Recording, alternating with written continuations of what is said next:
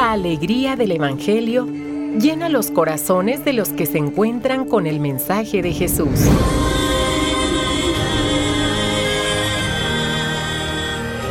El Evangelio de hoy. El Evangelio de hoy. En voz de Monseñor Sigifredo Noriega Barceló. Escuchemos.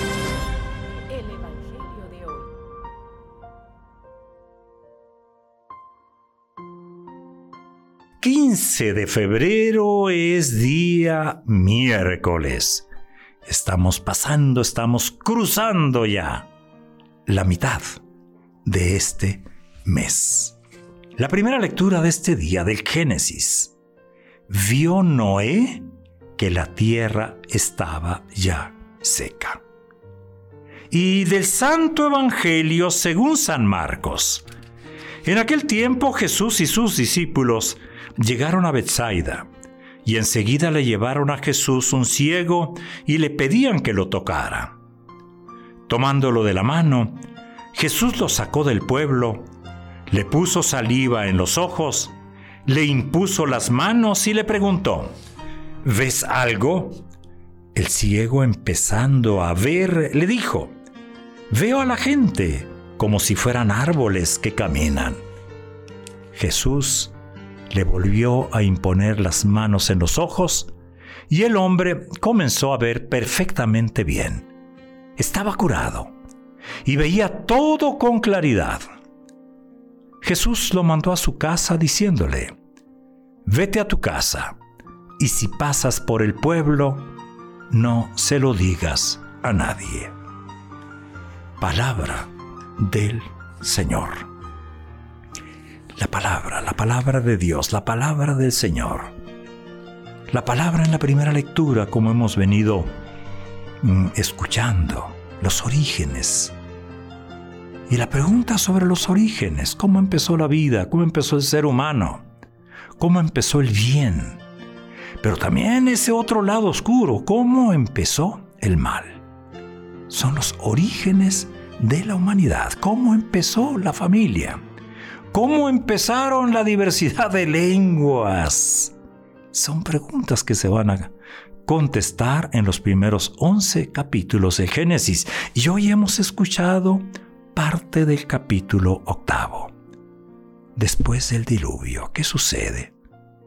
Continúa el relato, este relato que trata de ser una respuesta desde la fe en los orígenes de la humanidad y que ha llegado a nosotros.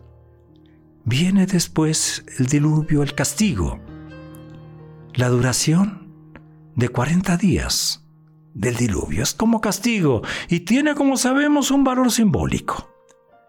Señala un tiempo de transición, donde hay desarrollos importantes en la historia de la salvación. Es lo que hemos escuchado. Y este relato está más centrado en los significados eh, prácticos, pudiéramos decir, en las consecuencias que tiene para nosotros. Y hoy aparece este otro gran personaje que es Noé. Caín, Abel, pero antes Adán y Eva, y después viene Noé. Ese Noé que interviene, ese Noé que permanece fiel ese Noé que realiza acciones llenas de esperanza y de una sabiduría práctica. Es tan interesante ese mundo que va a surgir. Va a surgir, que va a emerger de las aguas, es un mundo purificado por el justo castigo de Dios y listo para ser fecundado en una nueva creación. Eso es, eso es la palabra de Dios siempre, siempre, siempre es esperanza. Nos da esperanza. Y en el Evangelio, el pasaje que hoy hemos escuchado es el relato de la curación de un ciego.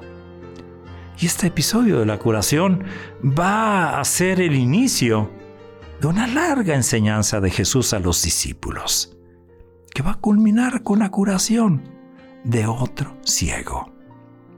Y en medio de este contexto, Marcos sugiere a, sus lectores que, que nosotros podemos ser esos ciegos, ¿eh?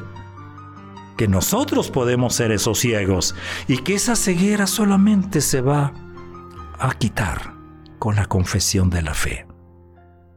Y que ese, esa búsqueda de la luz, del poder ver, que es progresiva en el texto que escuchamos, desde ver así en forma de árboles hasta ver bien, pues está indicando el camino de la vida del creyente.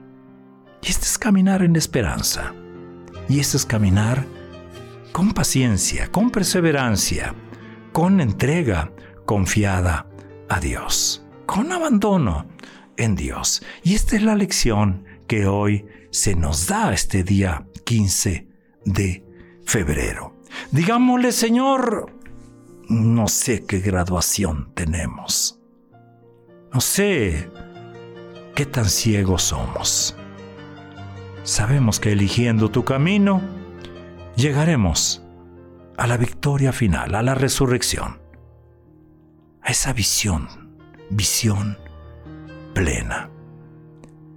Pero Señor, tenemos que caminar y, nos asustan a veces las dificultades que entraña seguirte tomando la cruz.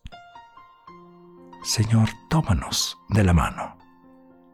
Llévanos aparte para tratar solo contigo. Condúcenos de la ceguera a la visión total. Que así sea. Buen día, buen día, miércoles.